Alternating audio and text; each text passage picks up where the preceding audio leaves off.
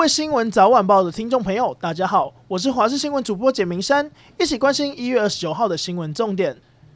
今天新增四十八例确诊个案，其中有十五例本土以及三十三例境外移入。在这十五例当中，来自远雄自贸区新增四人，都是在居家隔离期间采检确诊。另外，在高雄港、桃园加贝尔幼儿园，还有宜兰礁溪温泉饭店，也都各新增三例确诊。比较令人担心的是，桃园新增两例确诊，是在大同公司上班的一对夫妻，目前还没有确认感染源。而指挥官陈时中也透露，前两年的过年计划都被打乱，今年干脆什么都不安排了。台北市今天新增九例境外移入个案，其中案一八七六一，二十多岁女性，九号入境后采检都是阴性，却在二十七号确诊，CT 值只有十六。公布的三天足迹遍及信义区以及大安区。卫生局急发四百封细胞简讯，尤其是春节连假第一天，包括建国花市、动物园都有不少人潮。动物园更紧急宣布，从明天开始恢复预约制。疫情延烧，全台的本土确诊个案持续增加。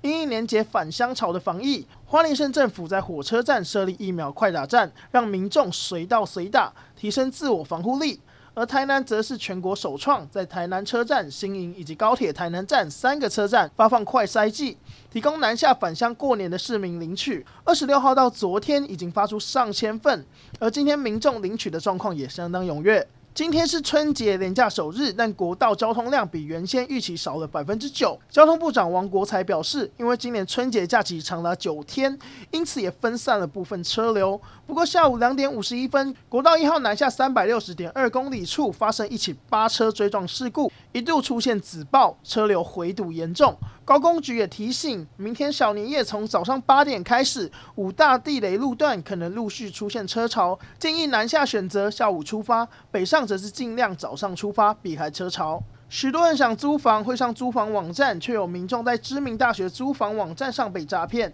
嫌犯假扮房东，抛出全新装潢的精美物件，租金开得比一般行情价还要低，吸引租客探寻。嫌犯再以物件抢手为由，要求租客必须先缴押金，才能优先看房。等到租客汇款之后，嫌犯就失联。被害人惊觉被骗，报警。警方循线抓到三十五岁的嫌犯，发现总共有十二名被害人遭诈财一万五千至两万五千元不等，依诈欺罪送地检署侦办。副总统赖清德出访洪都拉斯，参加新总统卡斯楚就职典礼。由于当地防疫习惯跟台湾很不一样，就职典礼现场塞爆三万多人，在没有办法维持社交距离之下，台湾的特使团跟随行媒体都戴着两层口罩，内层为 N95 口罩，外层为特制的中华民国与洪都拉斯国旗的口罩，与当地民众形成强烈对比。由于全球疫情紧绷，媒体团来回一共要做四次 PCR，防疫格外谨慎。明日大陆冷气团影响中部以北、东北部及东部天气较冷，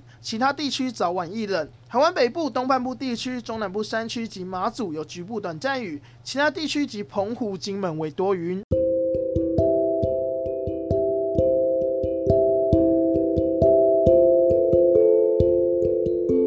以上就是这一节新闻内容，非常感谢您的收听，我们明天再会。